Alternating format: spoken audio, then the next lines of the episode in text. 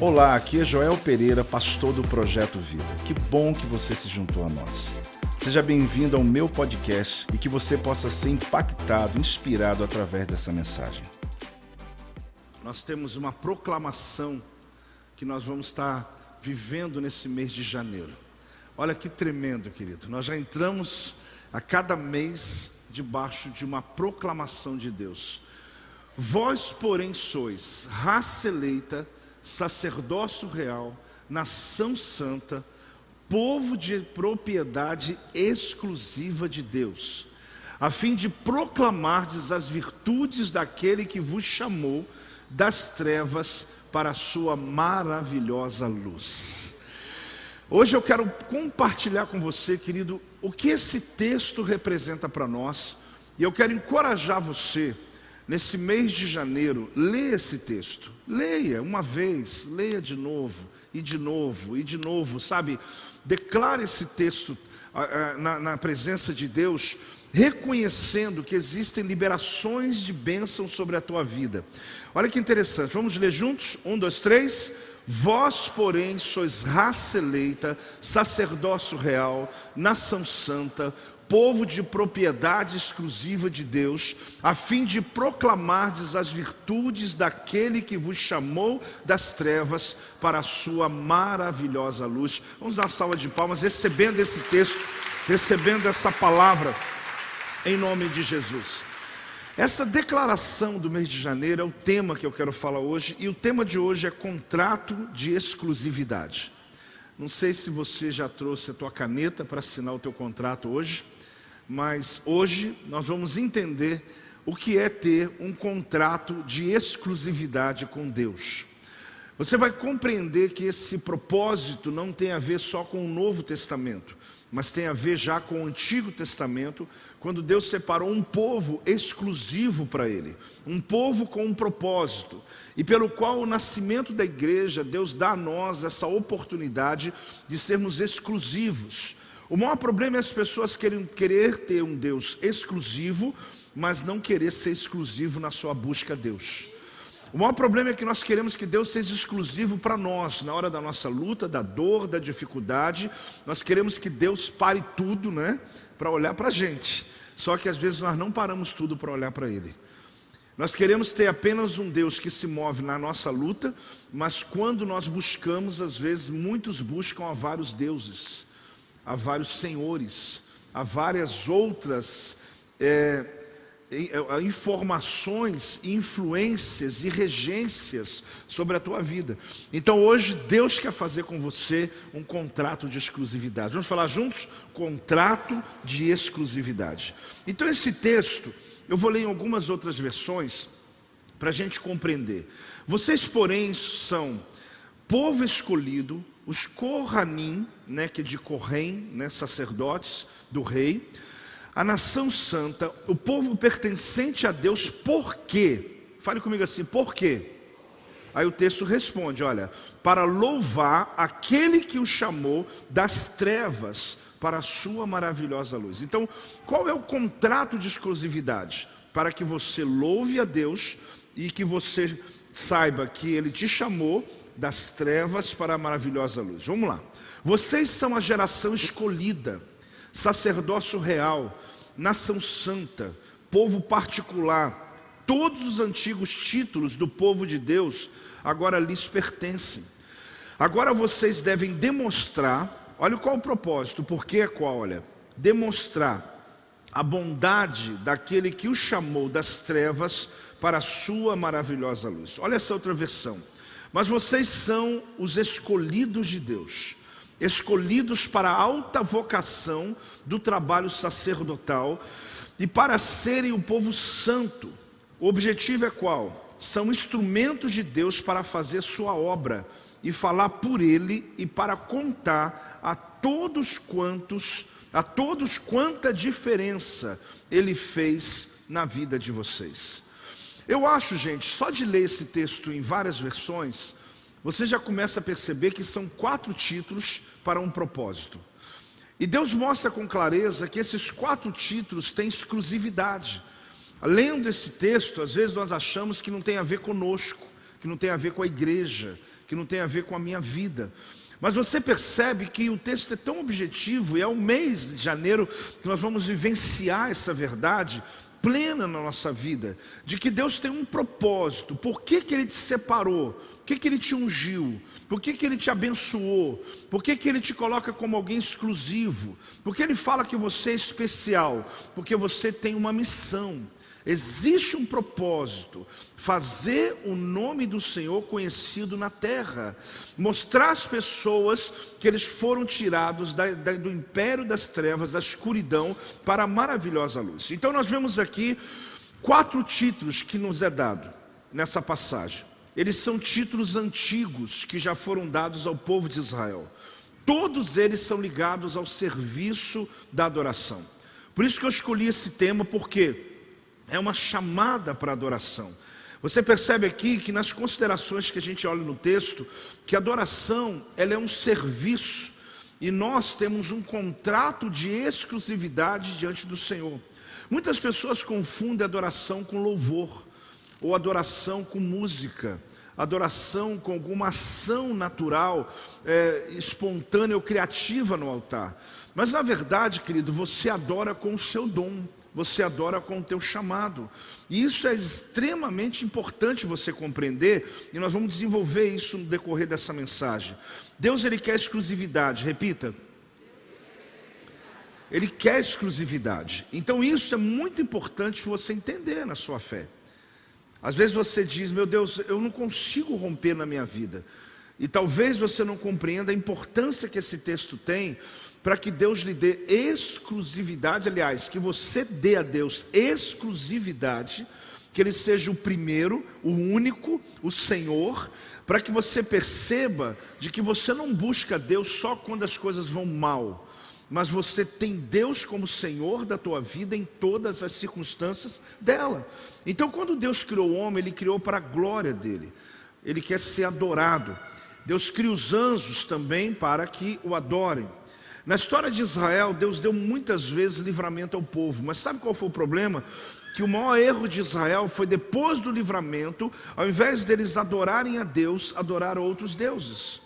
Então a grande questão que a gente descobre aqui nesse texto de exclusividade é que Deus já havia feito isso com uma nação. De todas as nações da terra, dizem que no período do Sinai haviam 72 nações no mundo. E é interessante, pelo menos idiomas, enfim, é interessante que Deus escolheu uma, uma nação, para que ela fosse exclusiva que tivesse o objetivo de adorar a Deus na terra, de ser o equilíbrio de Deus na terra, de ser o testemunho de Deus na terra. Aí é interessante que Deus os abençoava, Deus fazia coisas sobrenaturais que as outras nações ficavam pasmo. Você sabe o que é você andar num deserto e ter uma nuvem todo dia conduzindo você? Você sabe o que é mar abrir? Você sabe Deus mandar um anjo para matar um exército de mais de 100 mil soldados? Então Deus fez coisas por eles, distintas de qualquer outro o povo da terra. Mas a grande questão é que quando eles iam adorar, eles iam agradecer a outros deuses. Pasmem, gente. Deus acabou de te abençoar aqui e você vai para um outro lugar adorar um outro Deus. Aí o que vinha, a, o peso da mão de Deus vinha sobre o povo. Aí eles começavam a entrar em exílios eles eram castigados, eles sofriam por uma consequência simplesmente de não reconhecer o senhorio de Deus. E Deus diz: vocês são meus exclusivos. Eu quero exclusividade. Vocês não se ajoelhem diante de outro, outra, outra obra, outro, outro Deus, outro objeto de idolatria. Não, não reconheça, não diga outro nome. Baal não é Deus, Astarote não é Deus, Moloque não é Deus. Mas você vai lendo a história da Bíblia, você vai percebendo que todas as vezes a nação de Israel mantinha por um prazo, um tempo de profunda adoração, mas de repente se perdia. O tempo mais promissor da nação de Israel foi no período de Davi. Período de quem? Aí você pergunta assim, mas por que Davi? Porque Davi adorava só a Deus. Davi foi um rei pleno que reconheceu o senhorio do Senhor. Nunca perdeu uma batalha, era um reino próspero. Ele era tão próspero que ele deixou, ele deixou o dinheiro separado para Salomão construir uma obra-prima, que foi assim algo tão milionário, mas que Davi já havia separado dinheiro de tão rico que foi o seu reino. Por quê? Porque Davi não se dobrou diante de outros deuses. Simples assim, porque ele reconheceu Deus como Senhor da vida dele. Talvez você diga, apóstolo, mas isso é óbvio. Não. Nós temos dividido a glória de Deus com muitas coisas. Nós temos dividido a glória de Deus com muitas pessoas. E a gente precisa compreender que Deus quer um contrato de exclusividade com você.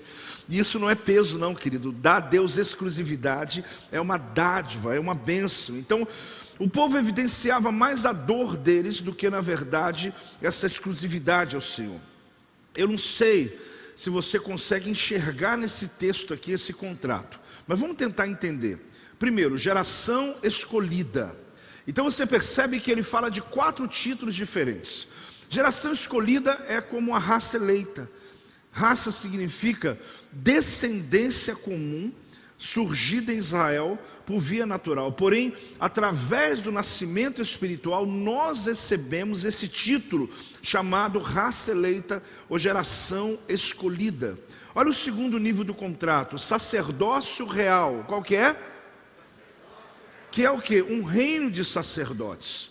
A tarefa de Israel era uma tarefa sacerdotal para o mundo, uma nação sacerdotal. Então toda a busca espiritual do mundo viria para Israel. Eles teriam, uma, eles teriam uma autoridade espiritual sobre as nações da terra. Deus deu a eles isso. Não era só uma influência política, poderia ser também, mas mais do que isso, era uma influência espiritual. Só que o sacerdócio da igreja é o, é o sacerdócio santo e real. Porém, o sacerdócio do ministro é um sacerdócio consagrado. Para você compreender que todos nós somos sacerdotes, porque nós recebemos esse título do Senhor. E muitas pessoas confundindo isso disseram, então não tem pastor, não tem apóstolo, não tem isso, tem aquilo. Não que isso sejam títulos, mas existe uma diferença do sacerdócio santo e o sacerdócio consagrado. Quando eu consagro um pastor aqui, unjo ele com óleo, eu estou consagrando ele exclusivamente para o ministério. Agora, quando eu olho para toda a igreja, todos nós temos o sacerdócio real. Quem está entendendo, diga amém. Então aqui está acima, mas isso não quer dar. Ah, você pensa assim, então o pastor, o evangelista, o apóstolo, aquele que tem uma unção específica para o ministério, ele está acima de mim. Não, não, não, você não está entendendo. Ele não tem privilégios mais do que você, ele só tem responsabilidades maior do que você. É diferente. Ele não tem privilégio. Ninguém que tem mais privilégio do que outro diante de Deus. Nem eu, nem você. Mas a minha responsabilidade é maior do que a sua. Um pastor consagrado, uma pessoa consagrada, uma pessoa que foi separada, ele recebe responsabilidade. Por isso que eu digo, quando alguém está querendo muito o ministério, eu digo, mas você sabe o que está acontecendo ou não? Porque ele não está entendendo, ele está pensando que ele vai ter um status, mas não é. Todos nós já somos sacerdotes, todos nós já temos os dons espirituais, todos nós já temos a capacidade de servir ao Senhor, todos nós temos autorização no reino de Deus, todos nós que oramos em nome de Jesus, o diabo foge, todos nós temos poder para curar os enfermos. Você podia tanto estar dizendo amém, né? Todos nós, eu estou dizendo com toda sinceridade, só que alguns de nós têm mais responsabilidade do que outros, porque a Bíblia diz que ao mestre vai ser dado o maior juízo, porque eu sou responsável por aquilo que eu sei. Então, quando você assume uma posição, você tem que entender que você não ganhou privilégio nenhum, mas a sua responsabilidade aumenta. E exatamente o juízo de Deus sobre a tua vida também aumenta. Aí o indivíduo fala assim: meu Deus, depois que eu comecei a fazer algo para Deus, recebi lá uma unção, na minha vida começou a ter tanto problema, é porque você agora é mais cobrado. Tem alguém entendendo ou não? Eu não estou nem desanimando nem animando, estou te dando uma realidade. Porque muita gente confunde o ministério com o status. E ele quer galgar alguma coisa sem estar pronto. Por que, que nós não levantamos uma pessoa leiga para ela poder servir numa área mais objetiva? Porque ela não tem ainda condições emocionais, espirituais de suportar a pressão. E o que acontece? Muitas pessoas, elas cortam o caminho, assumem responsabilidades, ah, vou para uma igreja porque alguém vai me reconhecer, e ele acaba com a família, com tudo. Por quê? Porque ele não tem condições ainda de poder suportar o nível de juízo que vai vir sobre ele. Então isso não é nem para desanimar, muito menos para colocar alguns que às vezes não compreendem a rota. No tempo certo de Deus, Deus separa as pessoas. Agora, o que eu e você temos que entender é que nada impede você e eu de fazer a obra de Deus, nada impede você ou de abençoar alguém, nada impede você de exercitar o teu chamado, porque um dia alguém diz assim: apóstolo, o dia que alguém me ordenar pastor, eu vou poder fazer a obra de Deus. Eu falei, mas quando que está escrito isso na Bíblia? Você pode curar os enfermos, expulsar os demônios, pregar o evangelho, fazer o que Deus te chamou, isso não tem a ver com essa posição. Agora, interessante, porque ah, o segundo, a cláusula né, do nosso contrato, diz que nós somos nação santa, que é um povo santo, um povo que pertence a Deus, que está separado para o serviço dele. Então, a nossa cidadania é do céu. Filipenses 3,20 diz assim: Pois a nossa pátria está onde? Vou, vou esperar aí, vamos lá, está aí agora. Pois a nossa pátria está nos céus, de onde também aguardamos o Salvador, o Senhor Jesus Cristo. Então Paulo está dizendo o quê? A minha pátria não é aqui. Eu estou aqui, mas a gente sempre diz de passagem. Mas a minha pátria está lá no céu, onde o meu Salvador que está lá virá para me buscar. Agora, isso não impede das minhas responsabilidades enquanto estou aqui. Mas, porém, o texto fala nação santa. E por último, propriedade exclusiva. Vamos falar juntos? Propriedade exclusiva. Então, o que é propriedade exclusiva? É povo para a propriedade. O entendimento aqui é o seguinte: é aquisição. Você é uma aquisição de Deus. Porque a ideia é de uma propriedade que o próprio Deus adquiriu para si mesmo e ele pagou com preço de sangue. É isso mesmo. A Bíblia fala que ele nos comprou com o teu sangue. Então, dali você se tornou propriedade exclusiva dele. Quando você tem uma propriedade, você protege. Quando você tem uma propriedade, você cuida. Então Deus está dizendo: Você é minha propriedade.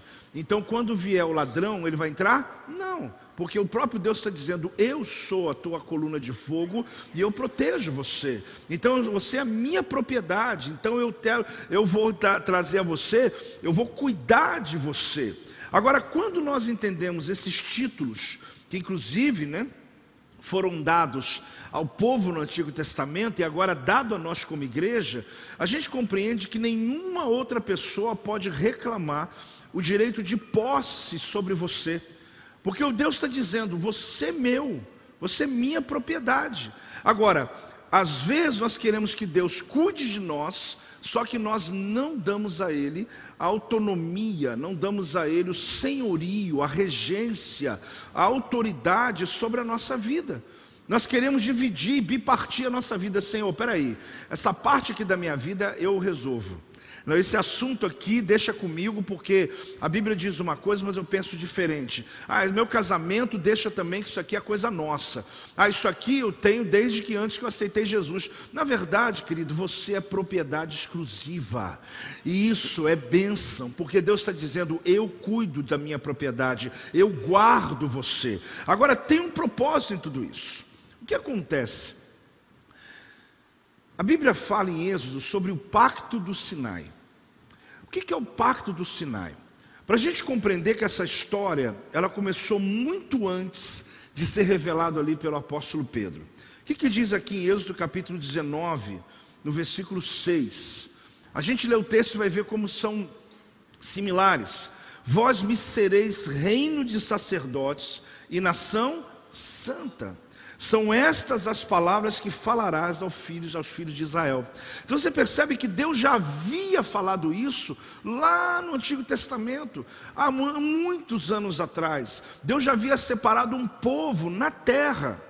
Aí, quando vem essa promessa para nós que aceitamos Jesus como filhos de Deus, você compreende o seguinte: Deus já havia declarado essa verdade. Vocês serão a minha propriedade, vocês vão ser a minha raça eleita, vocês vão ser o meu sacerdócio real.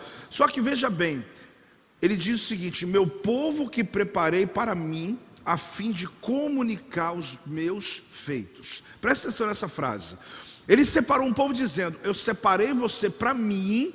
Para qual propósito? Para que eu faça de você um testemunho na terra e você comunique para as nações da terra os feitos que eu tenho feito no meio de vocês. Olha que coisa linda. Então você percebe que isso já é dado ao povo de Israel. Existe umas teologias que dizem assim: ah, mas aquilo ficou para Israel, é só deles, eles são um povo escolhido, não tem jeito. Não. O povo de Israel realmente tem uma escolha, estão debaixo de uma escolha. Eu acredito que existe uma bênção sobre aquele povo.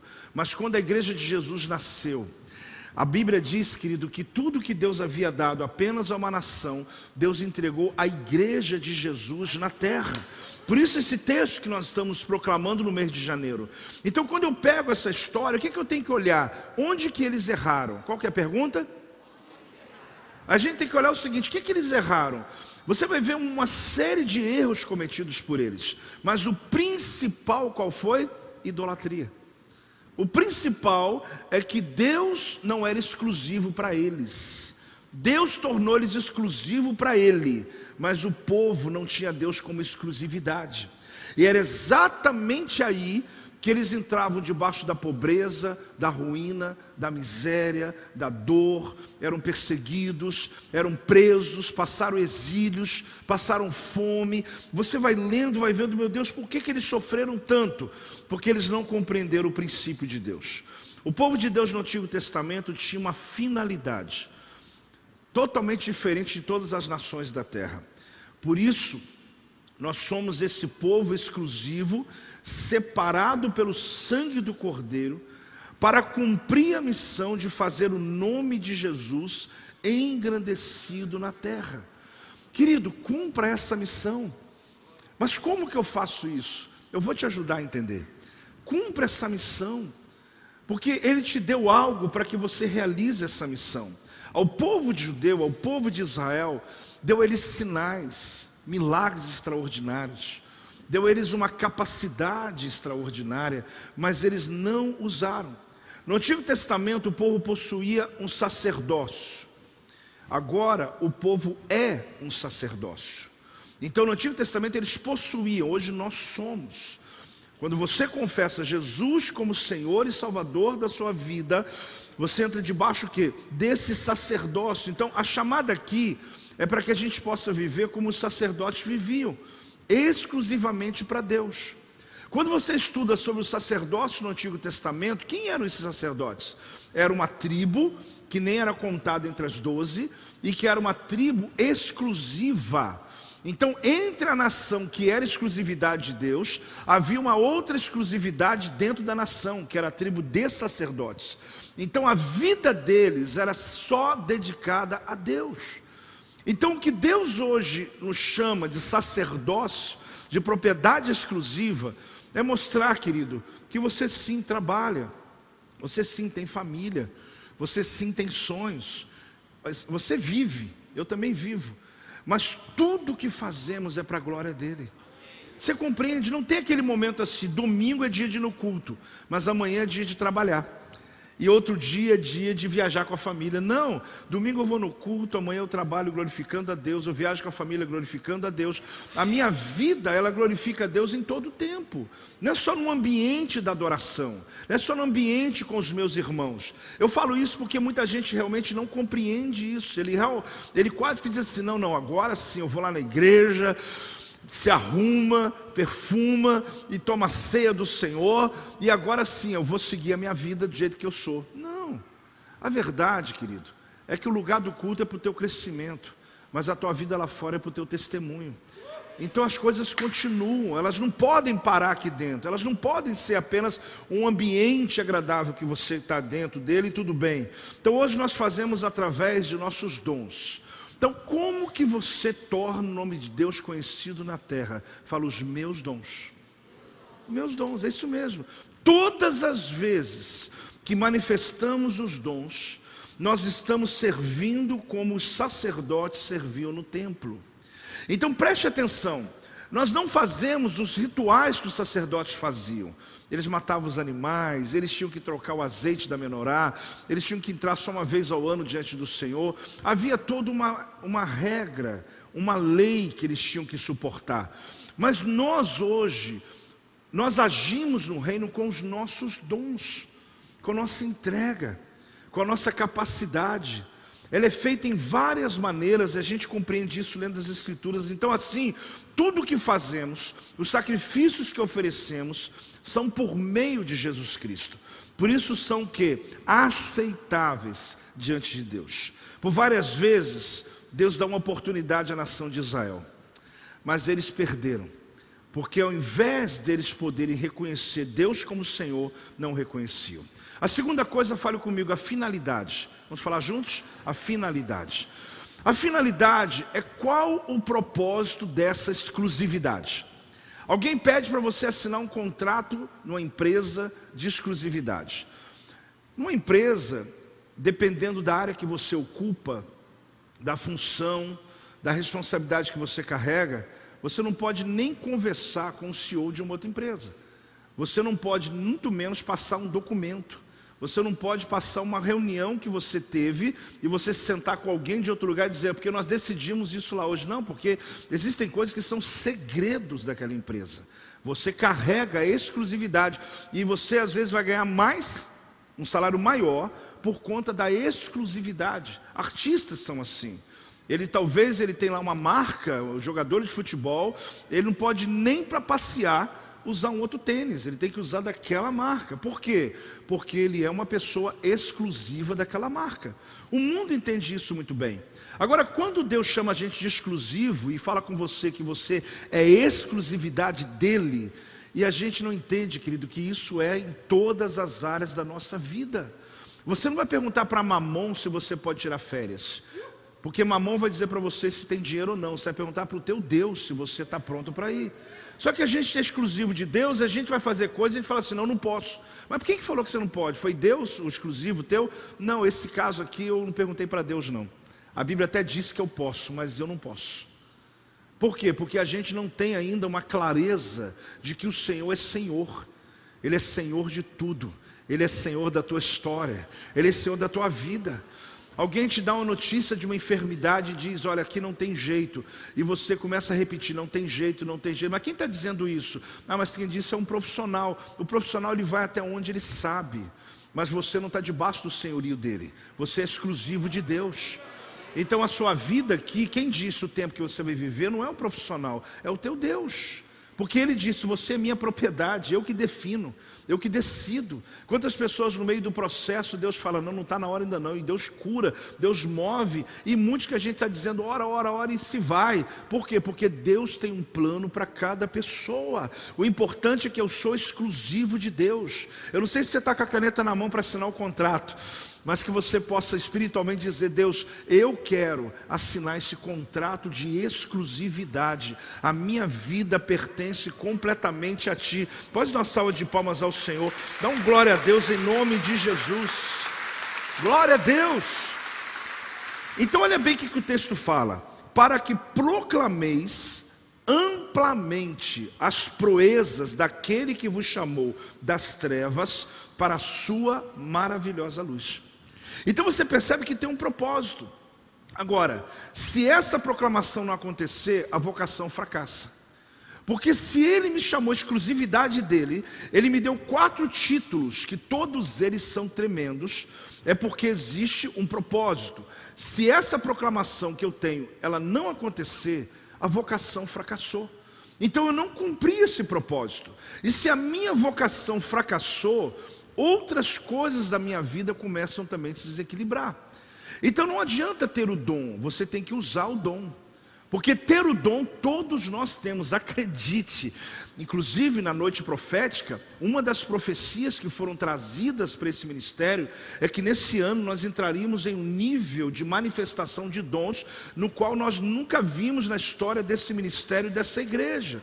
E agora você há de convir que o texto que foi preparado com muita antecedência, ele está nos levando exatamente a compreender que é esse, esse é o mistério, essa é a ferramenta, é o que Deus quer para nos usar. Então veja bem, o povo de Deus existe para quê? Para proclamar amplamente, anunciar largamente as proezas do Senhor. Então a nação de Israel falhou Pois ao invés de influenciar, eles fizeram o quê? Leia aí na frase. Ao invés de influenciar, eles fizeram o quê? Imitaram as nações e adotaram suas práticas. Pasmem, gente. O povo de Israel que era exclusivo, Eles conseguiam ter inveja dos outros. Você acredita nisso? Eles começaram a olhar para os povos e disseram assim: Deus, todo mundo tem rei, só a gente que não, a gente só tem o Senhor. Vocês acreditam que eles falaram isso? Deus falou: Eu sou o rei de vocês, eu cuido de vocês, eu guardo vocês. E como que Deus fazia? Eu levanto um profeta, eu levanto um juiz, eu levanto um sacerdote, eu levanto a pessoa que vai estar sobre vocês. Ah, mas a gente está com inveja. A gente queria uma monarquia, a gente queria um rei num palácio. Olha que, olha que inveja besta. Eles queriam alguém para pagar imposto, eles queriam alguém para sofrer. Eles queriam alguém, porque Deus falou: Eu sou o rei. Vocês, vocês, o que, que eles faziam? Pagavam imposto? Não, eles adoravam no tabernáculo. Eles levavam seus sacrifícios a Deus. Aí viu o inimigo, Deus mandava um anjo matava. Viu outro inimigo, Deus levantava um guerreiro como Sansão e matava. Por quê? Porque Deus falou: "Eu cuido de vocês". O livro de Juízes, queridos, são todos escolhidos por Deus. Sansão, Samuel. Deus falou: "Esse aqui, desde o nascimento eu escolhi para reinar sobre vocês". Mas não era um rei com monarquia, era um líder que Deus chamou para liderar debaixo da unção. Aí eles começaram a dizer assim: a gente quer um rei, a gente quer um rei, a gente quer um rei. Sabe o que Deus fez? Deu um rei. Aí veio o primeiro rei, Saul. Aí deu ruim. Aí deu misericórdia de Deus levantou Davi. Mas depois muitos reis levou o povo de Israel à vergonha, perderam, ficaram na pobreza, na ruína, porque eles começaram a sustentar uma monarquia. Porque eles tinham exclusividade. Querido, não tenha inveja. Nós não fomos chamados para imitar o mundo, o mundo é que imita a gente. Você tem que entender. Deixa eu te falar uma coisa de verdade. O problema de Israel foi querer imitar o mundo. Eles queriam imitar. Aí eles falavam assim, mas eles têm tantos deuses. Tem Deus para acordar, Deus para dormir, Deus da guerra, Deus não sei de quê. Aí o que, que Deus falou? Eu sou Yahvé Sabaote, eu sou o Deus da tua guerra. Ah, mas esse tem o Deus da cura, eu sou Rafá. Aí Deus falou, mas esse tem o Deus da montanha, eu sou o Deus da montanha. Ah, mas eles têm o Deus, eu sou o Deus que você quiser, eu sou tudo que vocês quiserem, eu sou o único. Mas sabe o que eles quiseram? Eles quiseram um Deus para cada coisa. Você vê como é que hoje é o mundo, né? Tem o Deus daquilo, Deus do dia tal, Deus não sei de quê, Deus daquilo. Eles começaram a querer um Deus para cada coisa. Por quê? Inveja dos povos pagãos, que tinham vários deuses. E sabe o que aconteceu? Eles começaram a adorar vários deuses. E aí foi a queda da nação. Fale comigo assim: nós não vamos cometer os mesmos erros. Amado, é questão de você ler a Bíblia. Deus quer exclusividade. Ele é tudo que você precisa. Você não precisa, ah, mas eu tenho que buscar um Deus para poder abrir caminho para chegar até Ele. Ele falou: não precisa, meu filho já abriu. Você tem um novo e vivo caminho. Aí eu falo com esse aqui, esse aqui fala com esse, fala com esse, irmão. Para que esse departamento todo? Vai direto no trono do Senhor e já fala com Ele no nome de Jesus. Nós temos livre acesso à presença de Deus e à glória de Deus. Dá uma salva de palmas ao Senhor. Dá um glória a Deus aí, irmão.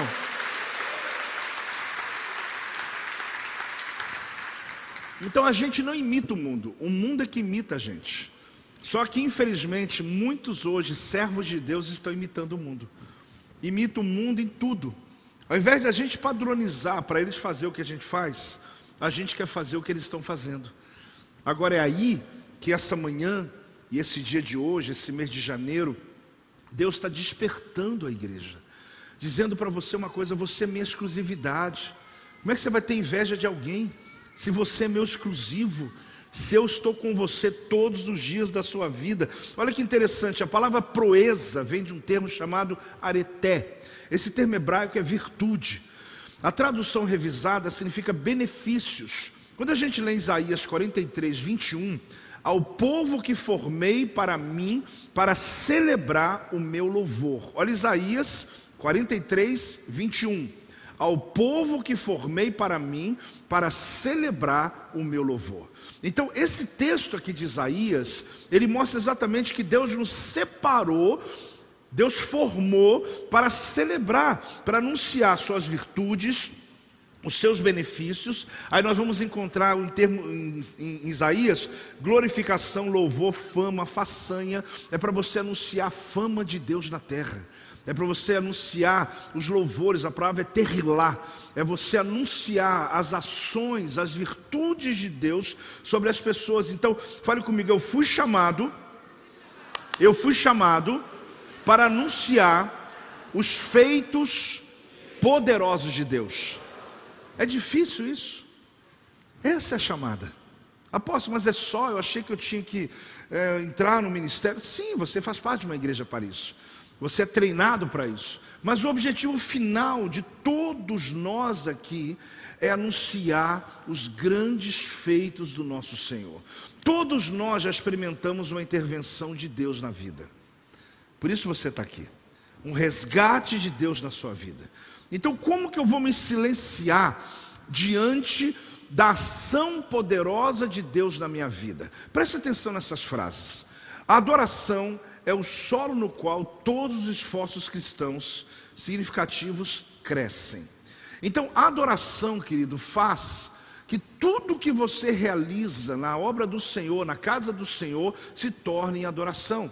Se você trabalha como diácono, se você trabalha no projeto social da igreja, se você entregou uma cesta básica, se você fez uma visita, você abriu uma célula, você simplesmente telefonou para uma pessoa falando para ele a respeito de Jesus, você está adorando a Deus. Essa é a verdadeira adoração. Por mais bonito que a gente levanta as mãos aqui, canta louvores ao Senhor, essa adoração aqui, querido, ela chega ao trono do Senhor. Porém, a verdadeira adoração chama-se serviço. Fale comigo, adoração é serviço. Então a gente faz o que? A gente adora com o serviço. Exatamente aí que você está adorando ao Senhor. Apóstolo, mas então Maria estava errada, ela ficou aos pés de Jesus e Marta trabalhando. Ela estava trabalhando sim, mas ela estava distraída, diz a palavra. Ela não estava entendendo o momento, que era o momento de prostração. Agora, outra frase: sem uma vida de adoração, nós somos pessoas simplesmente religiosas que trabalham diligentemente em tarefas religiosas. Você sabe, querido, que servir a igreja, ou servir uma causa do reino, ela pode se tornar um ato religioso se você não tiver uma vida de adoração. Eu disse isso aqui em outro momento, dizendo que se eu sirvo a Deus e eu não tenho a certeza de que aquilo é para Ele, eu vou começar a cobrar as pessoas ao meu redor dizendo: só eu que trabalho nessa igreja, só eu que faço as coisas. Meu Deus, ninguém tem visão para fazer as coisas. Por quê? Porque a pessoa está agindo como se ele estivesse dentro de uma empresa, que ele está ali fazendo a parte dele, não, querido. A adoração é entrega total. Então, quando eu faço com esse coração, eu não, me, eu não ajo como religioso. Da mesma forma, a adoração é a motivação que transforma cada tarefa em uma demonstração de nosso amor por Deus. Então você fez lá uma lembrancinha para entregar no dia das mães. Apóstolo, eu só colei um papel, mas aquilo transforma em uma adoração ao Senhor. A gente tem que compreender, querido, que a igreja é um corpo aonde o corpo, nem todo mundo é olho, nem todo mundo é boca, nem todo mundo é ouvido, nem todo mundo é mão, nem todo mundo é dedo. Na verdade, é um corpo. Então, cada um está dentro da sua chamada, da tua função. Inclusive, tem órgãos do corpo, o fígado, o rim, o pulmão, que ninguém está vendo, mas fica sem ele para ver. Então existem pessoas que nem são vistas, mas nós precisamos, porque o dom que ela exercita mantém o fôlego da igreja, mantém a unção da igreja. Quem está entendendo isso, igreja do avivamento? Então, olhe bem, a Bíblia fala que nós fomos chamados das trevas para a maravilhosa luz. Preste atenção. As trevas cobrem a terra e a escuridão cobre os povos. Quem disse isso? Isaías capítulo 60, versículo 2. Diz assim: porque eis que as trevas cobrem a terra e a escuridão os povos, mas sobre ti aparece resplendente o Senhor e a sua glória se vê sobre ti. Então, olhe bem, os povos, as trevas estão sobre a terra, e sobre as pessoas está a escuridão, mas sobre você tem luz. Olhe bem, sobre o que está dizendo aqui? Olha, na terra tem trevas, isso a gente já sabe. Sobre as pessoas tem escuridão, porque é uma escuridão interna. Ela pode, inclusive, estar em ambientes iluminados, mas ela está na escuridão interna. Agora, diz a Bíblia que aparece resplendente o Senhor e a sua glória, ela é vista sobre você. Aqui era sobre o povo de Israel, mas lembra que Deus agora nos fez propriedade dele? Então Deus colocou luz sobre você, Deus colocou luz sobre o teu ministério. Então a Bíblia fala: as trevas cobrem a terra e a escuridão cobre os povos. Então o que, que Deus chama a gente? Para que você, no meio dessas trevas escuridão, a tua luz ilumine os lugares.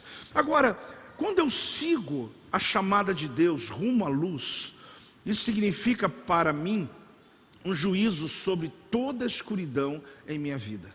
Então o que você tem que entender é o seguinte: que quando eu estou aqui iluminando o meio das trevas, eu estou literalmente colocando um juízo, eu estou eliminando a escuridão da minha vida.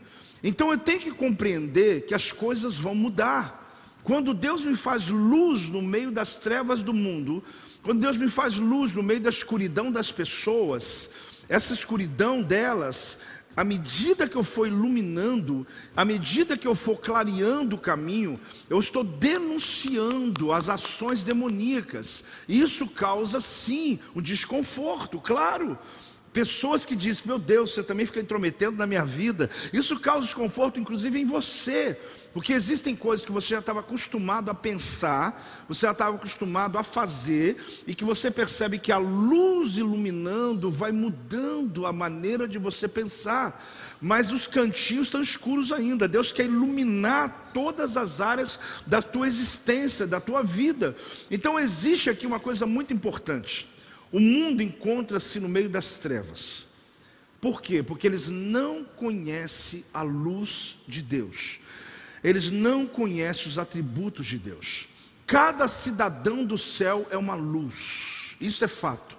Cada cidadão dos céus é uma luz. Então, você entrou no lugar, você é uma luz. Agora, uma luz, se você chegar na sua casa e olhar para a luz assim, bonita, e começar a escurecer e você continuar olhando para ela, legal, ela está aqui. O que, que vai acontecer? Vai ficar escuro. Porque luz você é, só que ela só ilumina quando os dons são manifestados. Você só ilumina quando você expõe os seus dons. Então tem muita luz apagada. Tem muita luz apagada. Tem muito cômodo escuro. E pior, com luz e energia, só não falta ali colocar, chegar no interruptor e falar: Deixa eu acender essa luz. Porque tem muita gente dizendo, não, vamos ficar aqui no escuro até chegar alguém. Aí chega alguém, iluminando tudo. Por quê? Simplesmente porque ele entendeu que o dom dele é importante. Ele entendeu que Deus deu habilidades espirituais para ele mudar situações à sua volta. Quem está entendendo, dá glória a Deus, irmão. Deixa eu dizer sinais para você mais claramente. Os pastores subam aqui e trazem os seus telefones. Se você não tiver, pega com o discípulo aí, um que tem lanterna. Vamos lá. Olhe bem, eu vou te ensinar uma coisa muito importante aqui para você compreender. Eu posso ter luz, mas eu posso não estar tá iluminando. Tem muita luz apagada dentro da igreja. Uma igreja, querido, não é reconhecida pelos dons que recebem, ela é reconhecida pelos dons que são exercitados. Essa manhã pode virar uma chave na vida desse ministério. Fala amém mais alto aí. Essa manhã pode virar uma chave na vida de muitas famílias. Agora, olhe bem, o que está acontecendo aqui? Eu, eu, vou precisar, eu mandei todos virem, mas eu vou eliminar alguns. Espera aqui, vem cá, um. Eu preciso de nove. Não, não, porque eu preciso só de nove. Um, dois, três, quatro, cinco, seis, sete, oito, nove. Obrigado. Não fica triste, não. Apóstolo, também não fica triste, não. Fica mais perto de mim. Apaga por enquanto as luzes de vocês aí. Já chega já aceso, né? Fica mais equilibrado aqui, para cá. E faça agora um, um, um ovo aqui, um círculo assim. Vocês são líderes, vamos lá. Isso. Mas está equilibrado? Acho que não está não, hein? É. É. Equilibra aqui. Abre um pouquinho. É, mais ou menos isso. Então vamos lá. Apesar que o que está lá não está vendo. Abre um pouquinho mais. Eu, desculpa, porque eu, eu quero que o pessoal lá veja. Chega um pouquinho para lá assim. Isso, pode ficar. Mas agora a linha, tá? Agora a linha. Então vamos lá. Aqui eu tenho nove pastores. Todos eles têm um dom espiritual. Só eles que têm? Quem mais tem? Que bom que você entendeu isso. A unção que está sobre eles é uma, foi uma consagração do sacerdócio deles. Porém, você também é um sacerdócio real. Então, nós somos sacerdotes. A diferença deles para você qual que é? A responsabilidade deles é maior do que a sua. Só isso. Se você quiser um dia estar com a gente, Deus chamar, vai ser bem-vindo. Mas lembre-se disso, que a responsabilidade é maior, não tem nenhum status nisso. É uma responsabilidade, porque o resto, a gente pode tudo. Alguém disse assim, apóstolo, estou com um discípulo, posso batizar? Eu falei, pode. Chegou ele para Jesus, dessas águas batiza. Ah, mas eu posso dar uma ceia para pessoa doente, mas não sou pastor. Pode, você é sacerdote, vai lá e leva a ceia. Às vezes a gente manda um pastor que está separado, mas para o pro propósito. Mas você pode. Então o que acontece? Todos eles têm a luz. Estão aí com a luz? Todos eles têm a luz, inclusive eu também tenho, né? Então qual que é a grande questão? Aqui no livro de 1 Coríntios 12, 7 a 11, vamos colocar aí e vamos liberar aqui a, a manifestação desses dons. Coloque aí, por favor, 1 Coríntios 12, 7 a 11. Olha lá. A manifestação do Espírito é concedida a cada um. A cada? Então você está incluído ou não? Visando a um fim proveitoso. Porque a um é dado mediante o Espírito, a palavra de sabedoria. Então vamos colocar aqui, você está com a palavra de sabedoria, tá bom? Ali há outro, segundo o mesmo Espírito, palavra de conhecimento. Então você é palavra de conhecimento. A outro mesmo Espírito, a fé. Então você é fé.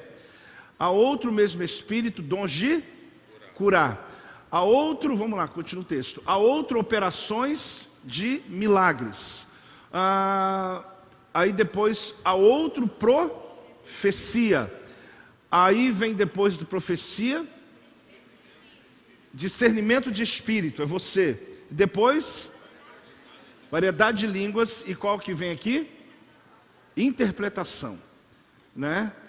Aí diz ali a capacidade para interpretá-la, mas há um, olhe bem, gente, mas um só e o mesmo Espírito, tá vendo? Realiza todas essas coisas. Então Deus distribuiu, mas tudo é dele. O Espírito, a regência é a mesma, distribuindo-as, como que ele distribui? Do jeito que ele quer. Ele é Deus, não é? Ser é exclusivo dele, não é? Tem gente que fala assim: eu queria tanto ter um dom daquele irmão de evangelizar. Você já tem. Se você quer muito, é porque você já tem. Porque quando você tem algo muito desejado em você, é porque você já tem. É que você não colocou para fora, é que você não manifestou. Coloca o texto aí, o final ainda, tem aqui. Então é o seguinte, aí lá no final, olha, como lhe apraz a cada um, a, apraz a cada um que? Individualmente. Então, irmão, ah, mas o casal ali, os dois têm o dom. Como é que é isso? Não, mano. o marido tem o dom dele, a esposa tem o dom dela. Pode calhar dos dois terem dons parecidos? Claro que pode. Mas Deus que dá como a prazo, ele tem esse compromisso de dar para o Cláudio e a Lúcia o mesmo dom? Não. Ele dá um para ele, dá outro para a esposa dele, e aliás é maravilhoso quando é assim. Porque completa, eu e apóstolo, o pessoal fala assim, são totalmente diferentes quando vai pregar. Graças a Deus. Porque imagina nós dois chegando aqui, após chegando, eis que vos digo, sei o que, profetizando. Ela tem o jeito dela, eu tenho o meu. E a gente se completa. Então, olhe bem, se vocês têm cada um a sua, a sua chamada, todo tempo a igreja precisa de todos os dons acontecendo? Não.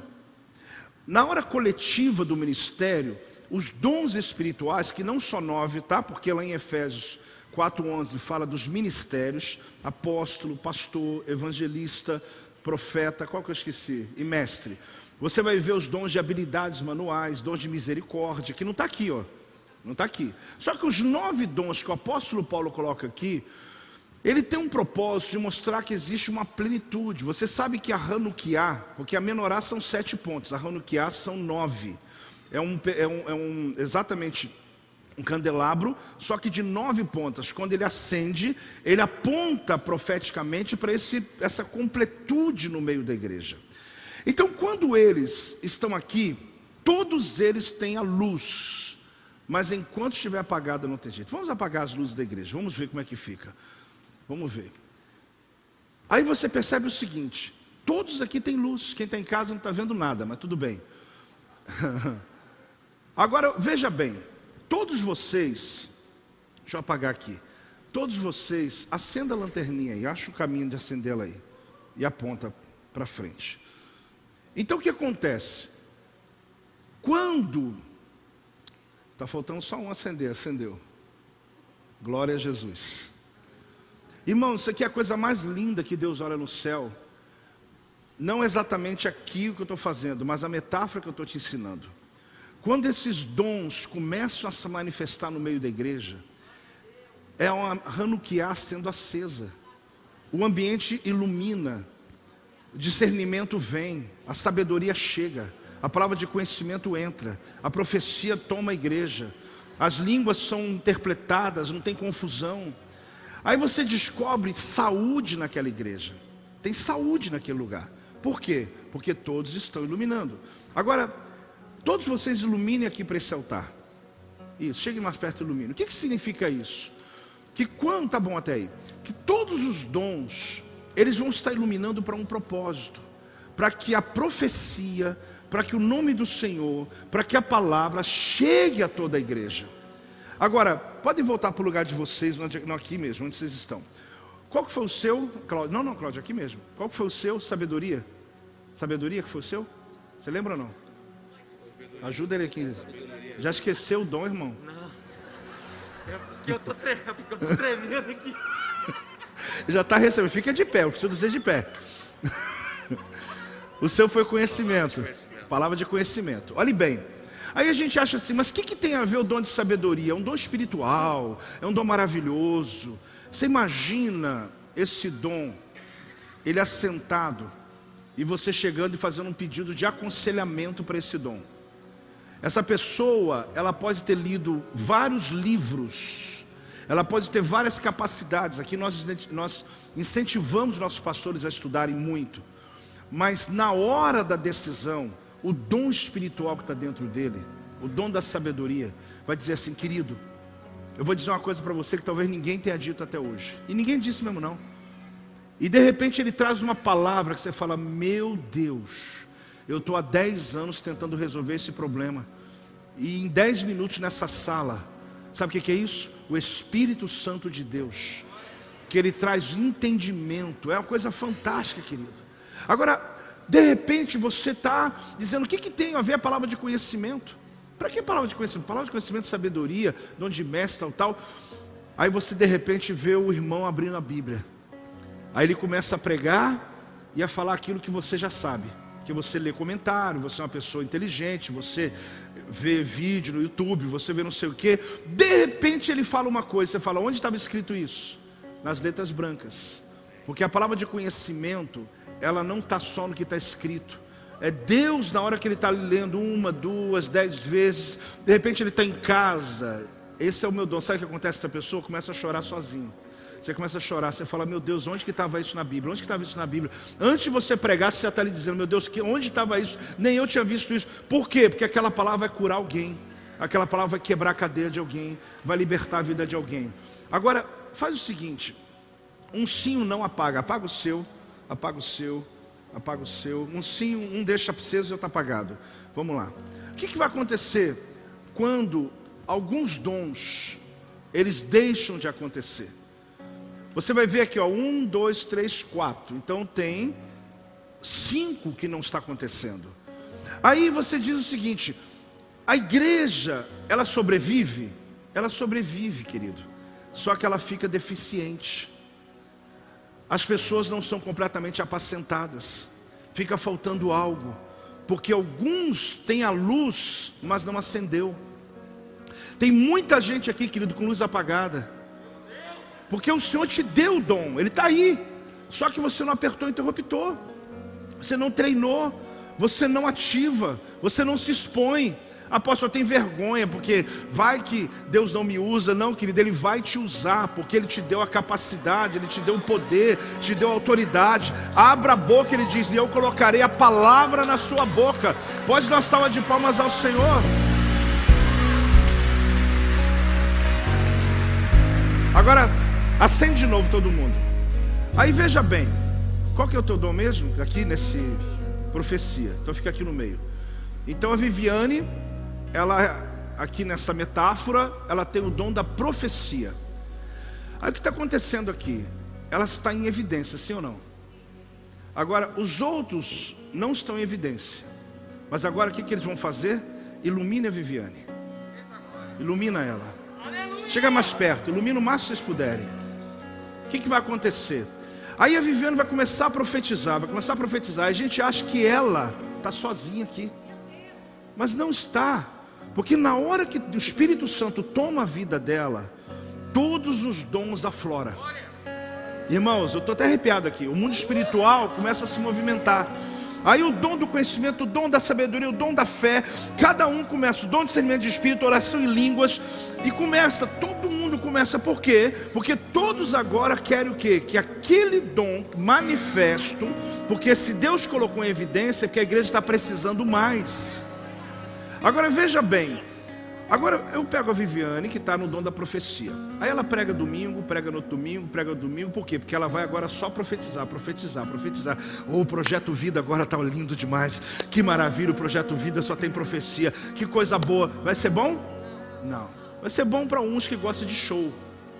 Mas para quem precisa de cura, apacentamento, seriedade, ele não aguenta, porque ele vai vir todo culto, ele vai falar, gente, de novo de novo. Aí, o que, que vai falar o que hoje? Vai revelar a vida de quem agora? Vai revelar. Pode ser lindo para quem é novo, gente. Mas acredite, não dá para no casamento você não come é, bacalhau todo dia. Você não, não come a mesma comida todo dia. Você, o que, que você tem? Você tem aquele momento ali. E aquele momento todo mundo iluminou. E a gente celebrou junto. E foi maravilhoso. Só que de repente a Viviane, ela foi para o lugar dela. Qual que é o dom que Deus te deu aqui? Discernimento de espírito. Aí vem a pastora Neuza e começa a ter uma visão no reino espiritual de demônios. Ela começa a ver os demônios agindo no meio da igreja e coloca de joelho e mão para trás, aí todo mundo tal, expulsa demônio. Vai ser lindo? Amém? Vai. Porque todo mundo agora está iluminando ela. E ela vai agir, vai ser tremenda, a igreja vai ser edificada, o poder de Deus vai vir. Aí eu falo assim: ah, já que foi bom assim, eu vou fazer uma agenda com ela três meses. O que vocês acham? Para muita gente vai achar bonito. Que vai falar assim: meu Deus, vai ter endemoniado naquela igreja agora, hein? Agora eu vou levar meus amigos no culto que agora se o poder de Deus chegou na igreja, irmão, daqui a pouco vai chegar gente aqui vai dizer: sua igreja é só isso? Libertação, libertação, libertação, libertação. Irmãos, entenda uma coisa: Deus deu os dons à igreja. Deus não deu um dom para a igreja, Deus deu uns dons à igreja. E os dons se manifestam, e na maioria das vezes nem todos é aqui nesse altar. Alguns é na célula, no encontro com Deus, é na sala, é na libertação, é na montanha. Eles começam a se movimentar em lugares da igreja. Muitas muitas vezes não está nem evidenciado aqui. Às vezes o que está evidenciado aqui é a palavra que estrutura todos eles, para poder a igreja fluir. Agora, quando alguém está aqui, todos os dons estão iluminando para que aconteça o mover sobrenatural. Agora põe a igreja toda de pé, vamos lá. Pega seu telefone agora. Pega o seu telefone agora. Você tem luz, então acenda essa luz. Se você não tiver telefone, amém. Fica do lado de quem tem. Acenda essa luz. Você sabe o que é uma igreja toda usando os seus dons? Você sabe o que é uma igreja inteira na capacidade dos dons? Deixa eu acender a minha aqui também, para deixa eu achar aqui. Sabe o que é isso, querido? Quando a igreja inteira ela está usando a sua luz, porque ter luz todo mundo tem, gente. Tem igrejas, eu não estou criticando igreja A, B ou C, não. Estou falando que tem lugares que tem crentes que estão lá, acende uma, duas luzes, tem 200 pessoas sem só duas luzes acesas. Às vezes aqui corre o risco de eu estar aqui na frente, só eu aqui, ó, sozinho brigando. Mas graças a Deus os pastores acendem, graças a Deus os líderes de célula acendem, graças a Deus o Pratique Esperança acende, graças a Deus os diáconos acendem, graças a Deus você serve Deus acende. Então quando a gente começa a iluminar, você sabe que impacto que nós causamos numa cidade, porque onde eu chego, não tem jeito, a escuridão vai saindo, vai saindo, vai saindo. Por quê? Porque a minha luz ela está dentro de mim, então não, não preciso fazer força para nada, eu só tenho que proclamar as virtudes do meu Deus, e eu vou fazer isso através dos dons espirituais que Deus me entregou. Então, nessa manhã, quem está em casa, eu quero orar por você, querido, que quer a manifestação dos dons sobre a tua vida. Você quer que Deus realmente lhe use nessa geração? Que Deus use a tua capacidade nas áreas que você estiver. Levante a tua luz aí, Pai, em nome de Jesus. Eu profetizo lâmpadas acesas, luzes acesas. Eu profetizo azeite para que essas lâmpadas sejam acesas para que os dons e ministérios da igreja possam trazer saúde ao povo, libertação, libertação às famílias. Meu Pai, usa-nos na intensidade dos nossos dons, na capacidade da nossa vida. Meu Pai, o Senhor nos chamou para ser propriedade exclusiva e hoje nós assinamos o contrato de exclusividade. Nós somos do Senhor, nós pertencemos ao Senhor. Diga glória a Deus! Aleluia! Hey! Graças a Deus. Você recebeu essa palavra sobre a tua vida? Graças a Deus. Graças a Deus. Este é o meu podcast. Você pode acompanhar meus conteúdos diários no Telegram e as mensagens completas no meu canal do YouTube. Não se esqueça de me seguir no Instagram.